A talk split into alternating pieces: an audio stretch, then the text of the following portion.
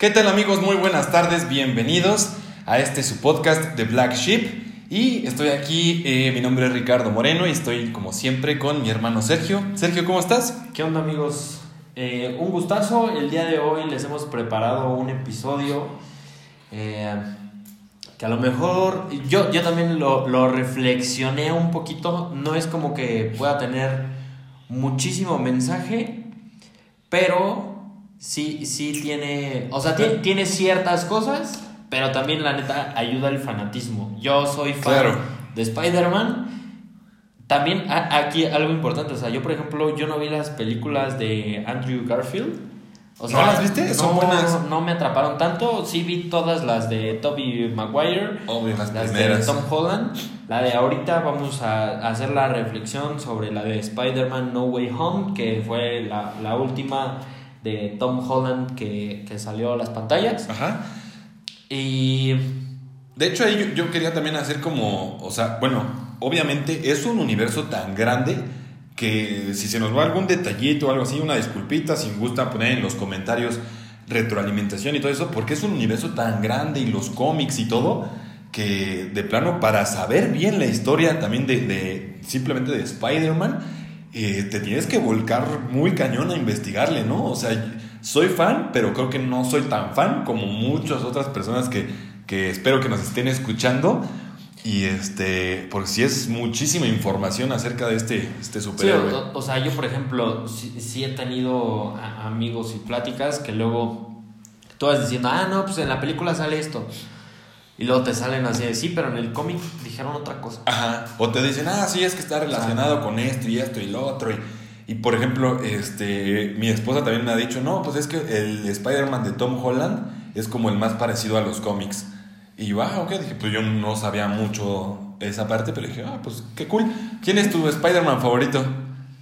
Ay, controversia, ¿eh? Controversia. Pero sí he de decir, a lo mejor es un tema generacional, pero la neta yo sí me voy con Tom Holland. ¿Con Tom Holland? Sí. ¿Por qué? O sea, por te, te gusta más como el... Es mi cuate. Nos quedamos re bien. No, o sea, la, la verdad, o sea, eh, por ejemplo, yo, yo ahorita les comentaba, ¿no? Yo la neta vi las películas de Tobey Maguire, la de Andrew Garfield, a, a pesar de que me parece muy buen actor, eh, muy buena persona, lo he, vi- he visto una que otra entrevista de él y me parece... un De tipo- Andrew Garfield. Sí, sí, sí. Porque según yo muy buen tipo. Según yo Maguire es como más mamonzón, ¿no? Creo que he visto como que este eh, bueno, Eh. fotos que le sacan así como que viendo a la prensa y le hace así como les hace cara. Pues Digo, puede ser di- entendible. digo, t- también es es súper amigo y lo somos, ¿no? O sea, con Leo DiCaprio. no, yo sé. Eh, no, o sea, pero sí, sí es un amigo desde Sí. su infancia. He Eh, visto fotos de ellos así de chavitos, Ajá, como sí, abrazados y todo. Dices, órale, está. Y, y también esa es otra parte, ¿no? Que Bueno, salieron juntos en la de The Great Gatsby. Ajá, justo. Actuaron juntos también ahí. O sea, y también no es una parte que yo la neta como que sea tan juez en ese tema, porque la verdad es de que entiendo que también este eh, Toby Maguire ha tenido una carrera desde una muy corta edad, eh, de sí. ser muy famoso Puedes- y de que también a veces pues famosos en es ese común, nivel, ¿no? Como sí, que o sea, pierden la cabeza de repente. de que este, pierden la cabeza O la paciencia, tal vez. y de que también, o sea, creo que también esa parte es entendible. Yo a veces la vivo. no, Ay, como me, me choca que me saquen fotos. no, o sea, pe- pero sí ha de ser un poco difícil. Hostigante, yo creo. O sea, Sí, o sea, el que tema no de puedes que- ni rascarte la nalga porque ya sacaron ahí Sí, un o tema. sea, tu vida privada, pues prácticamente ya valió. Claro. A mí, ¿qué crees que sí me gusta un poquito más? Pues yo, buen chaborruco, o sea, soy ya casi Sí, señor. Yo sé que vas a decir Toby Maguire. Obvio, pues fueron las primeras, o sea, como que el, el primeras películas de superhéroes también que yo, yo fui viendo y, y, y me acuerdo, creo que yo tenía hasta uno que otro póster de, de, de Spider-Man, obviamente de, de Tobey Maguire. Entonces sí, como que sí fueron las que me gustaron más, o mi favorito. Aunque, por ejemplo, cuando sale de emo, oh, qué horror, es así. Sí, sí, hasta la Dije- actuación, la Sí, dije, no. ¿por qué hicieron eso? Pero terrible. A mí, por Pero- ejemplo, uno de los puntos que, o, o sea, creo, creo que, o sea, como que parte de mi generación, porque también ¿sabes? Tanto Disney como Marvel, o sea, creo que son expertos en ese tema y lo hemos hablado en otros podcasts. Saben acoplar mucho a la generación y, y, y aparte para como que poder fidelizar la audiencia, ¿no? Sí, sí. Entonces creo que es el caso también cañón de, de Spider-Man, en el que empiezan con un Tobey Maguire que son muy buenas películas, pero ahorita, o sea, mm, no sé, o sea, pregúntale a gente de 20 años, 18 años, obviamente Ah, se no, ven mucho claro. más identificados con Tom Holland, Claro, claro. que lo ven así como que a su nivel, Sí, a comparación de Tobey Maguire, que igual y la neta ni conocen la peli o la conocen y decían, ah, sí, este, el emo. Ya la, la piedrita me llegó, o sea. Eso tiene un montón de años, ya ni saben. Salía en blanco y negro. Pero, hoy, bueno, pero una película muy esperada por sobre todo esta este, reunión de los tres Spider-Man. eh, fue una película muy esperada. eh, Muy taquillera, muy, súper muy taquillera. taquillera. Vi también que fue como complicado. Incluso este, vi una frasecita que, de una entrevista de Tom Holland que él dijo es que yo no pensé que fuera posible hacer esta película porque no creí que puedan reunir a todos los, los personajes otra vez, a los actores. y, y vi viendo justo eso, por ejemplo, del, del actor este, que interpreta al, al Duende Verde. Eh, ya es un Ah, actor grande Sí. y él eh, lo único que pidió para hacer el Duende Verde dijo, ok, va, me aviento, o sea, salgo otra vez, pero quiero hacer mis, ex- mis escenas de, de acción. O sea, como que dijo, no quiero nada más que la parte del Duende Verde es así como que, ay, ya salió el Duende y ya se fue, ¿no? O sea, no, dijo, quiero que tenga un buen este, desempeño en la película y las escenas de acción las quiero hacer yo. Y de hecho yo creo que, o sea, dije, órale. sí, o sea, creo que sí se ve súper reflejado en la película. Sí. Porque el Duende Verde, o sea, como dije, gran actor. es el que más tiene eh, presencia en esta película. Sí. Como que fueron varios datos curiosos ahí que encontré. Por ejemplo, también justo de, de, de, de él, que se llama William Dafoe, me parece. Este, es justo también encontré otro dato de él y del que hace al Doctor Octopus. Ah, ok. Este, que decían que en las primeras películas era pues complicada la actuación porque toda, toda o sea, el, traje, por ejemplo, los, los tentáculos de, de este personaje, dice, pues eran reales. O sea, había una persona, como si yo fuera un títere, que con cuerdas o hilos Lo iban- lo, lo iban moviendo, dice, y era difícil. Dice, y aquí ya todo, pues por la tecnología, pues te lo crean en la computadora, ¿no? Dice, entonces era mucho más liberador como físicamente como actor, pues te podías mover más fácil y todo. Y hacían esas comparaciones, o sea, de las películas viejitas a las de, de ahora. Y pues bueno, en esta película empezamos con que se, se revela la identidad de, de Spider-Man. ¿no? Ya sale, todos saben que es Tom Holland, todos lo ven como niños, entonces como que me Peter quedé... Parker. Bueno, Peter Parker tiene razón.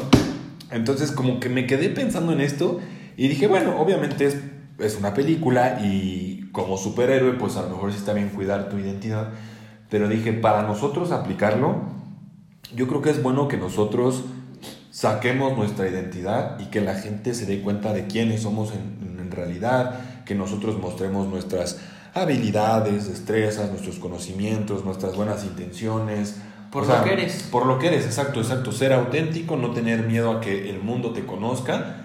Yo creo que cada persona tenemos muchos valores que podemos brindar a esta sociedad y que son valiosos para muchas personas.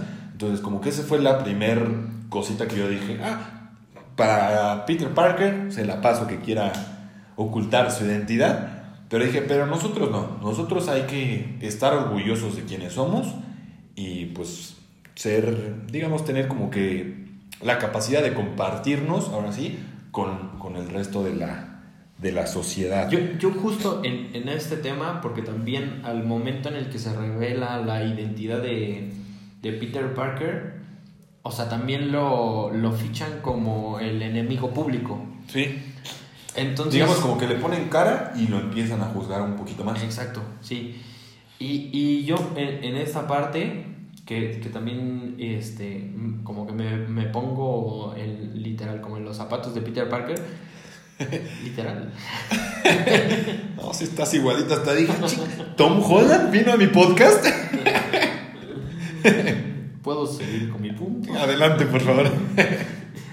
Pero, para mí como que es, y digo, e, eso es parte así como que personal, a lo mejor muy, muy, este, muy mía, pero es también como que tener esa capacidad de tener tu conciencia tranquila. Sí, claro. Porque digo, a pesar de que te estén fichando como el enemigo público y de que te estén juzgando y de que, por ejemplo, en este caso, este fue el responsable de un desastre en Londres, de que mató a un superhéroe y así, o sea, historias como que muy sacadas de la manga. Pero a pesar de eso, o sea, digo, a, a, Peter como que lo que le duele en ese momento es de que sí, ya su rostro es público, su vida privada, pues, bye. Pero creo que lo que lo puede mantener en ese momento es de que él tiene la conciencia tranquila. De que él dice, ¿saben qué? O sea, a mí me pueden decir lo que sea, pero yo sé en realidad qué fue lo que pasó. O sea, yo lo puedo sostener, aún así, aún con la policía, yo puedo sostener lo dicho porque pues, no es ninguna mentira. Exacto. Y creo que tener la conciencia tranquila, la verdad es quitarte un gran peso de encima y poder andar por donde tú quieras totalmente tranquilo. Libre, exacto. Estoy totalmente de acuerdo y fíjate que también... Eh como que yo también lo pensé mucho por ese lado, porque dije, la sociedad muchas veces nos, nos impone cierta presión a llevar como una vida perfecta, ¿no?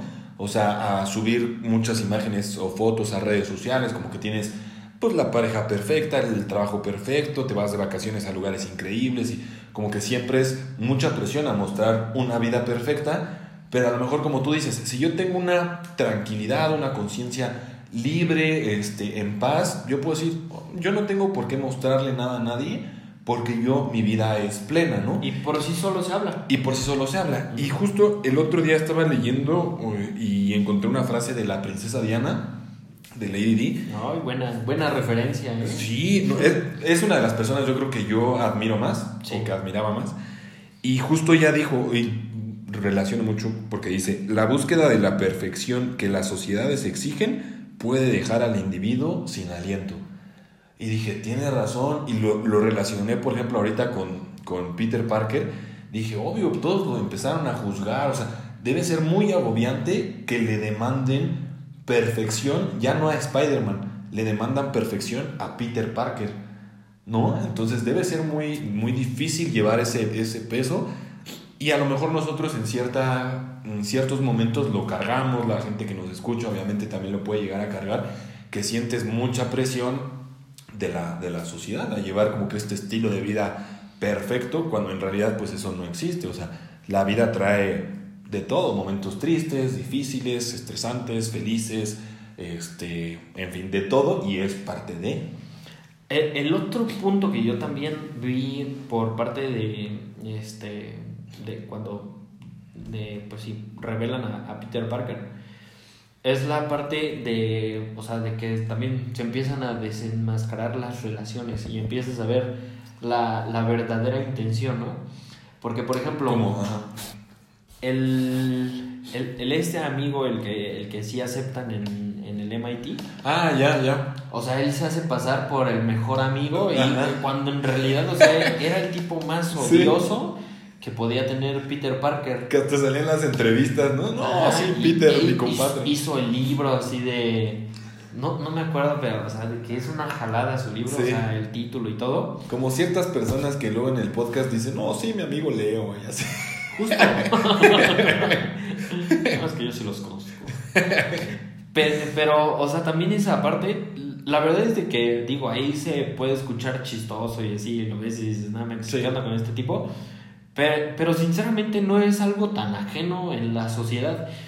Por ejemplo, yo, yo lo que vi, o sea, cuando una persona, o sea, eh, no sé, por poner ejemplos, ¿no? O sea, se gana la lotería o de la noche a la mañana se hace viral y se hace súper famoso y así, es cuando neta hay todo mundo lo, puede buscar y los amigos y la fregada y, o sea, y de hecho yo hasta tengo amigos que, que, bueno, o sea, recientemente un amigo me compartió que hubo una época en su, en su vida en la que, o sea, económicamente estaba totalmente resuelto, o sea, y lo que le sobraba, eh, por parte de su familia, ¿no? Y después ciertas, ciertas, este, como que ciertos eventos hacen que sea como que todo lo opuesto y me contaba justamente eso, ¿no? O sea, y, y justo en la parte en la que ya no puedes invitar la fiesta a todo mundo y de que ya no puedes irte de vacaciones a X lado y de invitar a todos y la fregada.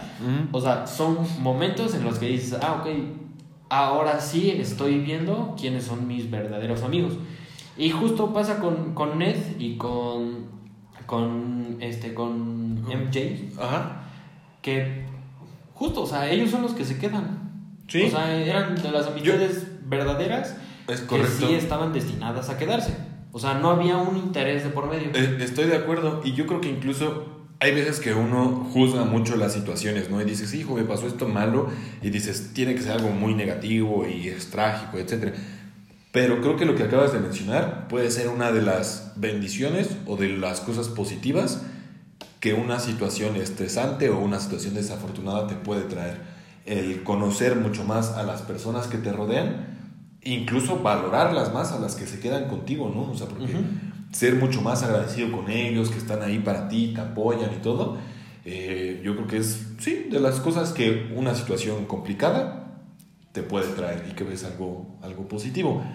Y, y de hecho también, eh, justo esa parte de ser agradecidos con los que en realidad eh, se quedan y están ahí para ti, también esa es la parte en la que Peter Parker también, eh, ya digo, esto ya es hasta el final de la peli, pero que también, o sea, de algún modo, eh, pues se arriesga a que todo el mundo lo va a olvidar y, Sí. o sea, cuando hace todo el hechizo con, con el Doctor Strange.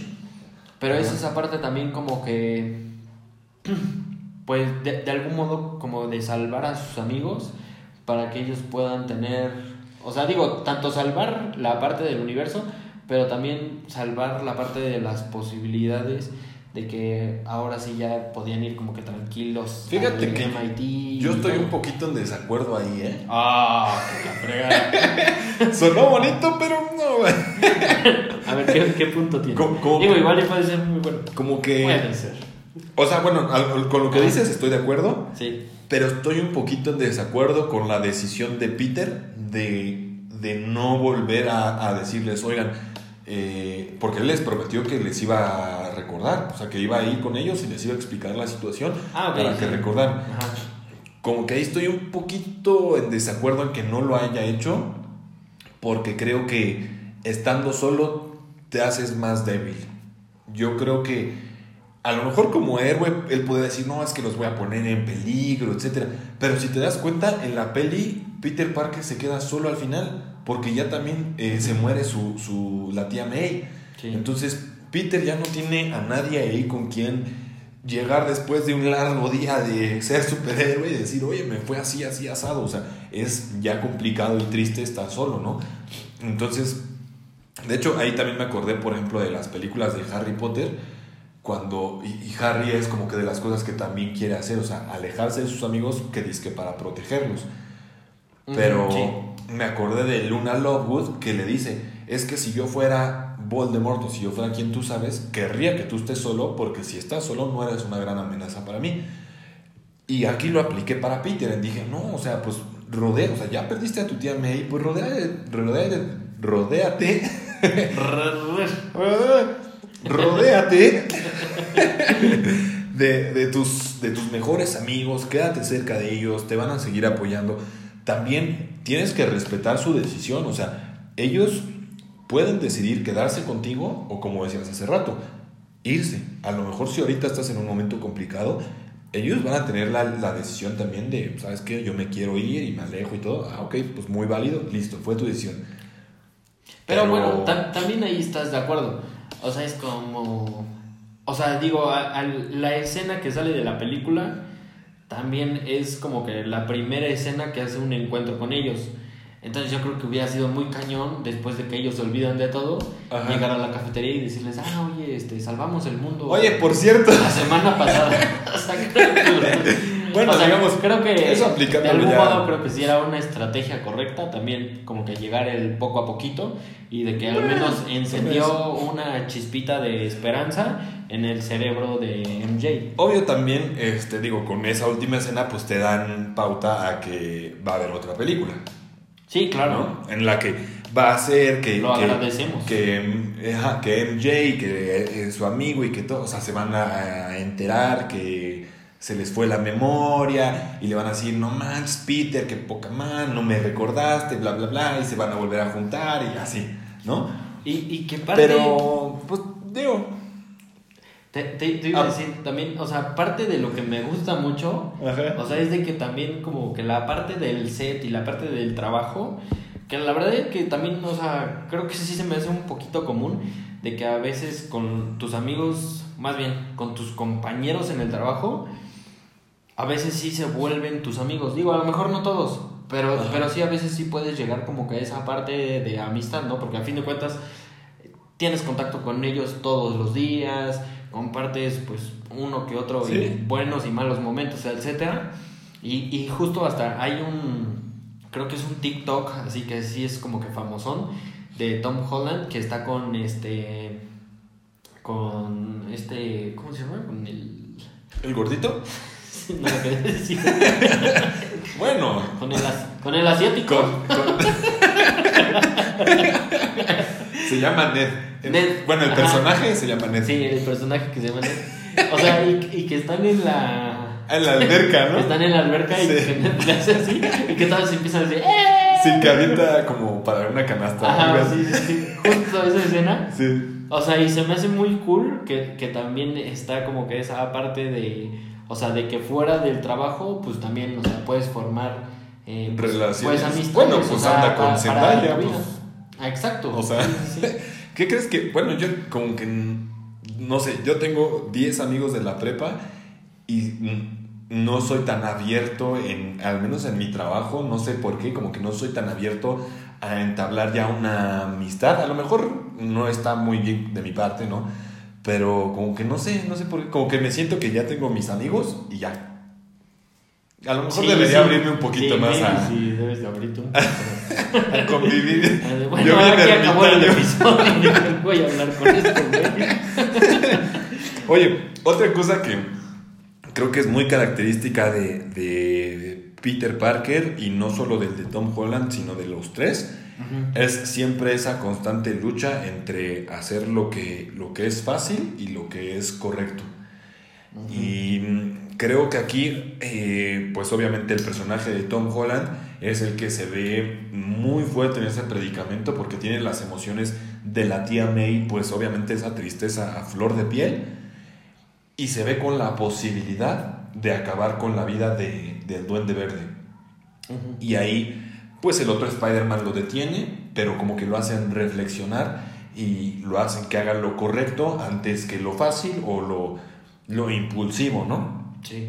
Y como que dije, ah, mira, a lo mejor ese, ese Spider-Man que detuvo el, el ataque, yo lo podría considerar a lo mejor como una conciencia que todos tenemos, ¿no? O sea, es decir, hay veces que, obvio, todos tenemos pensamientos a veces muy impulsivos que dicen, ah, es que estoy harto, me gustaría hacer esto, o pienso esto, o el otro, y nuestra conciencia muchas veces nos detiene y es como que no, o sea, espera, tranquilo, relájate, respira dos veces y, este, y no digas cosas que no.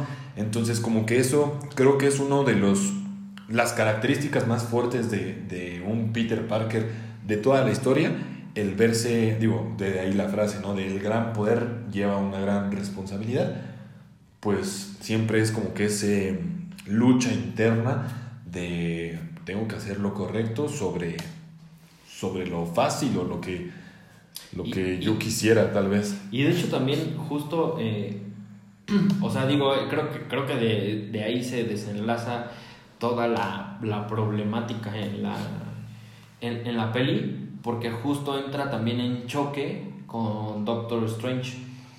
Y, y eso también me pareció bueno porque Tiene razón. como que también el poder tener y el poder cuestionar a tus líderes, o sea, no porque sean tus líderes significa, o un coach o lo que sea, o sea, pero no porque tenga cierta figura de autoridad contigo significa que está haciendo lo correcto. Estoy, sí, de acuerdo. Que también, o sea, por ejemplo, Doctor Strange también me, me parece que tenía un, un, argumento muy válido. Digo, o sea, viéndolo en, el multiverso y la fregada. O sea, pero Doctor Strange, de hecho, hasta le dice, le dice a Peter, le dice, es que no puedes cambiar su destino.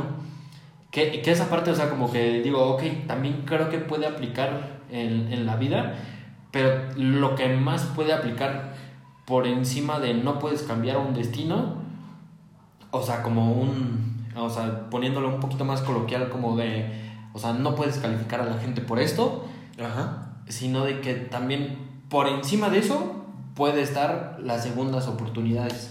También estoy de acuerdo, porque por ejemplo, de todos los villanos que salen, a todos eh, les da Peter como que esa segunda oportunidad, digámoslo así, uh -huh. y todos los rescata. O sea, y es que todos los villanos nacieron por alguna tragedia, por alguna tristeza.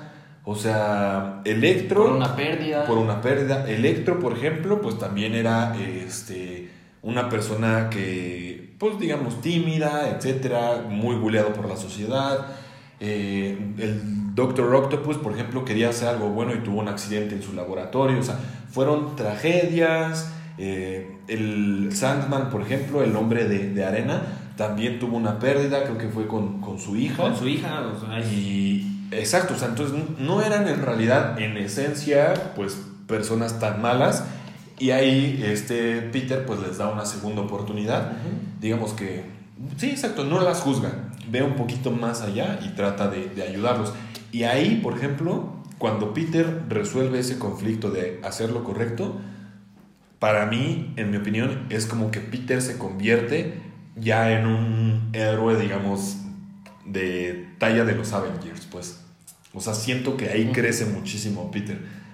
Sí, ya no es el chavillo, ya, o sea, fue su etapa de madurez. Crece, ajá, sí, sí. O sea, ya está a la par, a la par de Doctor Strange. Y justo, o sea, el poder de las de las segundas oportunidades pero es como, o sea, como hasta un tema psicológico en el que, a ver, o sea, si, si te están dando, o sea, si quieres ver resultados dis distintos, obviamente tienes que hacer cosas distintas.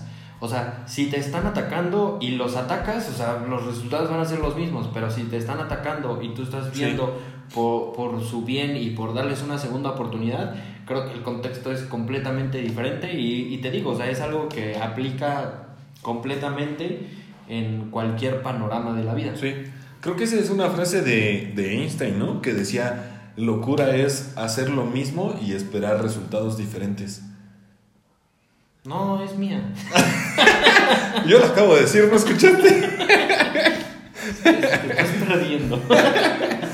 Pero sí, estoy, estoy de acuerdo en que ahí Peter lo hace muy bien, o sea, no juzga, Creo que también ahí eh, la parte de la tía May, que funge como, como mentora, ella es pues la que le dice, o sea, hay que hacer lo correcto, o sea, no, no podemos a lo mejor matarlos o, o deshacernos de ellos, o sea, haz lo correcto.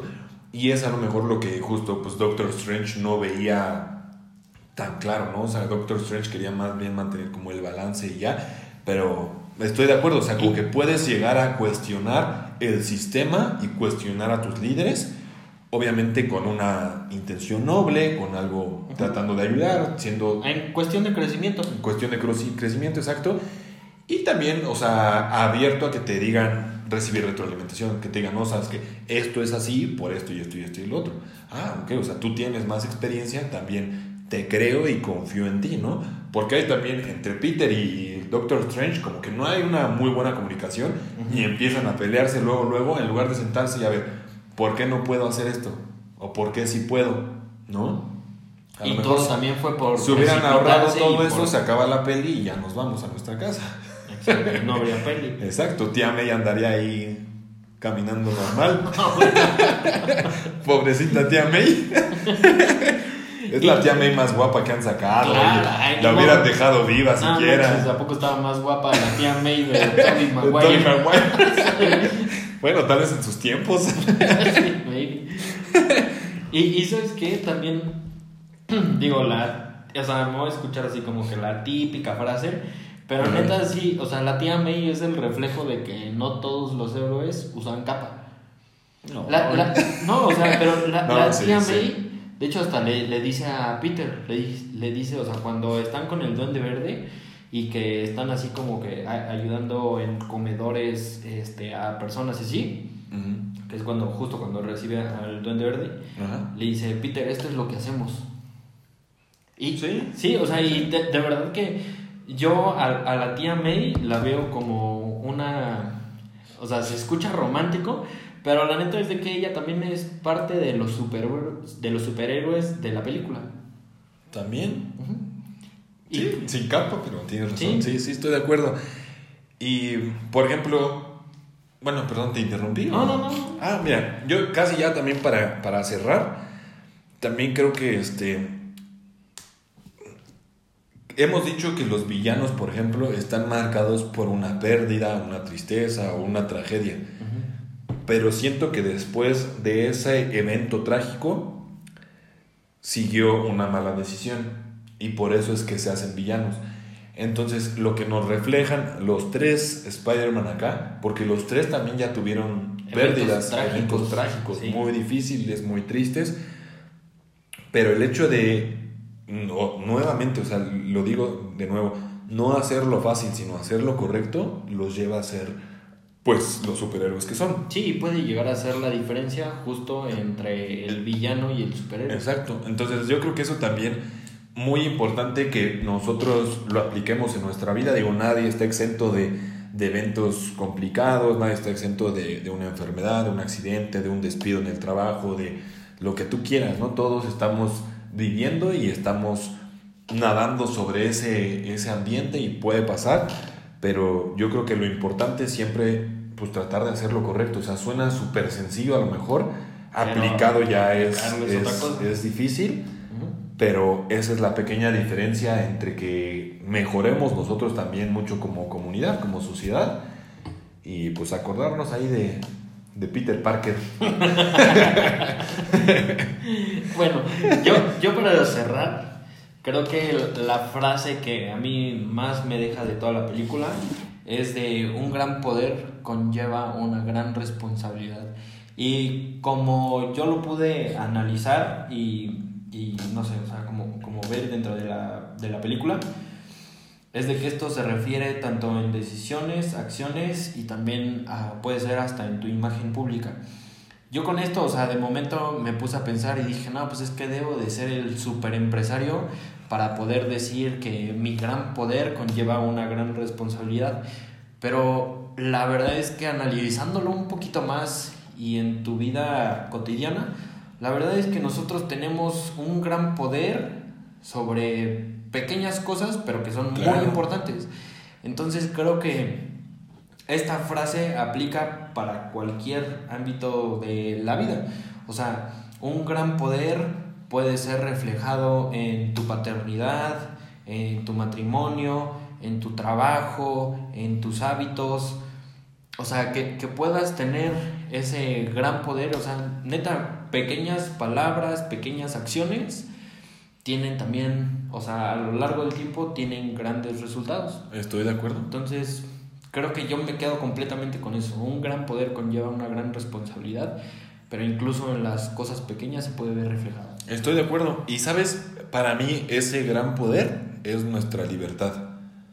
O sea, siempre somos libres de elegir entre un camino o el otro.